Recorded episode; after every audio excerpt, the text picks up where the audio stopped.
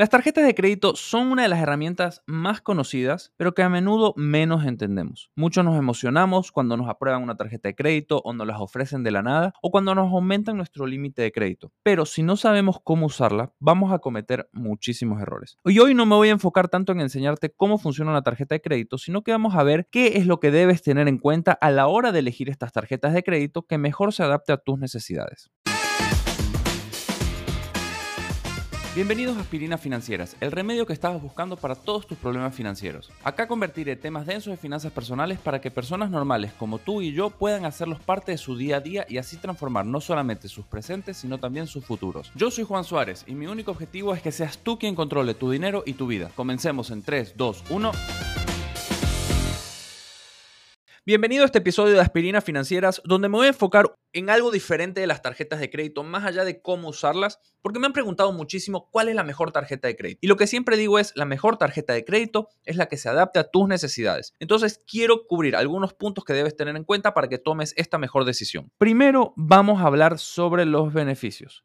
Las tarjetas de crédito ofrecen muchísimos beneficios a sus usuarios, como ya sabemos. Puede ser, por ejemplo, cashback, puntos que puedes canjear por diversos productos, servicios como el alquiler del auto, hoteles, inclusive por dinero que usarías para pagar tus deudas de estas mismas tarjetas. También tenemos las famosas millas con aerolíneas que pueden hacerte ahorrar muchísimo dinero en viaje, ya que en algún momento podrías canjear por pasaje. Pero recuerda que acumular millas o puntos no debería ser nunca tu objetivo principal, sino un beneficio adicional que obtienes mientras realizas tus gastos normales. ¿Por qué te digo esto? Porque consideremos que cuando una tarjeta te da millas de una aerolínea, suelen darte más o menos una milla por dólar gastado. A veces te dan una milla cada dos, pero para hacerlo fácil, hagamos una milla por un dólar gastado. Habiendo dicho esto, veamos este ejemplo.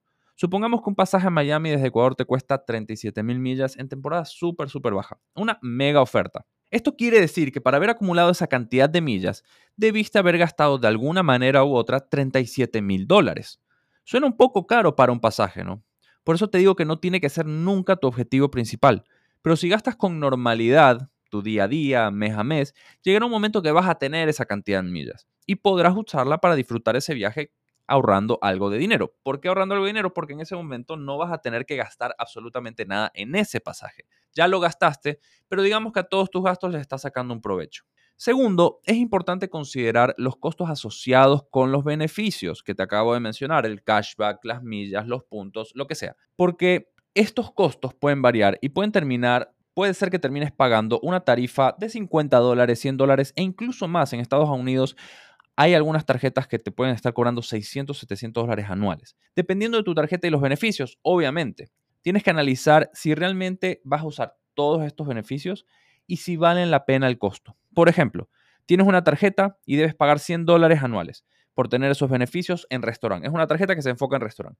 Esporádicamente salen ofertas que solo van a tener acceso las personas con esta tarjeta. Supongamos que aprovechas absolutamente todo y al cabo de un año vas a terminar ahorrando 150 dólares. Entonces se podría decir que definitivamente valió la pena, ya que ahorraste más de lo que pagaste al año. Pero ¿qué pasa si aprovechas la mitad de esos beneficios y eso equivale a un ahorro de 75 dólares?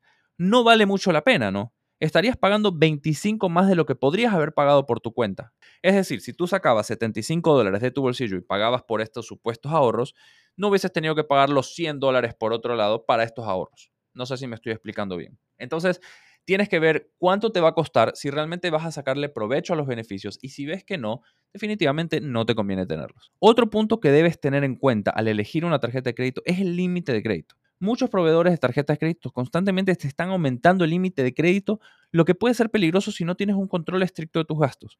Recuerda que siempre vas a tener que devolver ese dinero. Puedes verlo como algo positivo al principio, pero cuando te das cuenta que no puedes pagar lo que te corresponde, empiezas a lamentar el momento en el que te aumentan ese cupo. Pero creas o no, muchas veces lo hacen sin que te des cuenta. ¿Quieres que te pase eso o deseas realmente tener un poco más de control y que te pregunten cuando vayas a hacerlo? Entonces tienes que asegurarte también de elegir bien la tarjeta de crédito en este aspecto. Y lo mejor que puedes hacer es preguntarles cómo me suben el cupo, si ustedes me lo suben automáticamente, si yo tengo que aplicar y de esta manera vas a tener un mejor control. También tienes que considerar la tasa de interés de la tarjeta. Esto lo dejé al final porque para mí no es tan importante, como ya saben, yo no uso la tarjeta de crédito de una forma convencional. Yo la uso más que nada como una tarjeta de débito. Pero volviendo al tema de intereses, algunas tarjetas como American Express tienen las tasas más altas del mercado y obviamente son más altas que Visa o Mastercard. Si no puedes pagar el saldo total de la tarjeta cada mes, te van a cobrar intereses y estos intereses se van a ir acumulando muy rápidamente y te va a sorprender que de la noche a la mañana vas a deber miles de dólares. Por suerte, en Ecuador, al menos, es ilegal el cobro de intereses sobre intereses, por lo que no existe este interés compuesto en las deudas. ¿Qué quiere decir? Que si tú debes 10 mil dólares y tu tasa es del 10%, obviamente es una tasa muy baja y es un ejemplo para, hacer el, para hacerlo simple, tú al final del año deberías mil dólares. Al año siguiente, si no has pagado nada, no se te va a calcular sobre 11 mil, sino que se te va a seguir calculando sobre 10 mil y va a volver a ser mil dólares. Entonces, eso ya es un interés simple. Por eso te digo que no es interés compuesto. Sin duda, un punto a tener en cuenta es la cobertura también de la tarjeta de crédito. Visa o Mastercard suelen ser aceptados en prácticamente todo el mundo, de eso nunca te vas a tener que preocupar. Pero sí hay otras tarjetas como American Express que no son aceptadas en todo el mundo y todos los lugares. A mí personalmente me pasó que en muchos lugares no me aceptaban la tarjeta de crédito, pero realmente fui preparado. O sea, yo había investigado y sabía, ok, American Express es limitado en algunos lugares, entonces voy a tener que llevar efectivo. El problema es que si no sabes esto, puedes pasar un mal momento en tus vacaciones y, tener problemas de dinero ya que solo dependías de este plástico. Finalmente recuerda investigar todos los beneficios adicionales o escondidos, entre comillas, que te puede ofrecer una tarjeta de crédito. Muchas te ofrecen seguros, otros beneficios que podrían serte útiles. Por ejemplo, casi todas tienen seguros contra fraudes o gastos no reconocidos, seguro contra robo o pérdida, incluso algunas te dan servicios de mantenimiento del hogar. Pero quiero volver a recordarte que todo esto siempre va a tener un costo. Déjame contarte algo que me pasó a mí. Hace mucho tiempo viví en Estados Unidos, se prendió fuego el edificio donde vivía. Perdí absolutamente todo, pero había hecho muchísimas compras con la tarjeta de crédito. En su momento también tenía un American Express, como tengo ahora.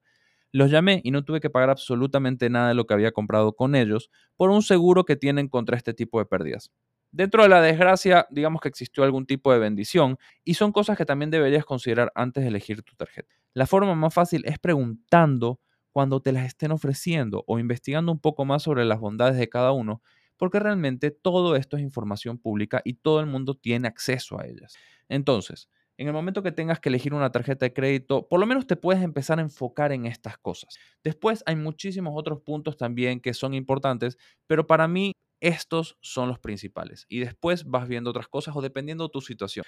Así que espero que te sirva y que empieces a tomar mejores decisiones a la hora de aceptar tarjetas de crédito. Y ahora para despedirme te pido que compartas este capítulo y por qué no el podcast entero con esas personas que sabes que necesitan una mano con sus finanzas. Puntúalo también con la mejor puntuación posible, así la plataforma le da un poco de amor y lo muestra a personas que de otra forma no podrían escucharlo y sin duda sígueme en Instagram como juan.suáreztr, donde doy cápsulas diarias para que puedas mejorar la relación con tu dinero. Nos vemos en el próximo episodio.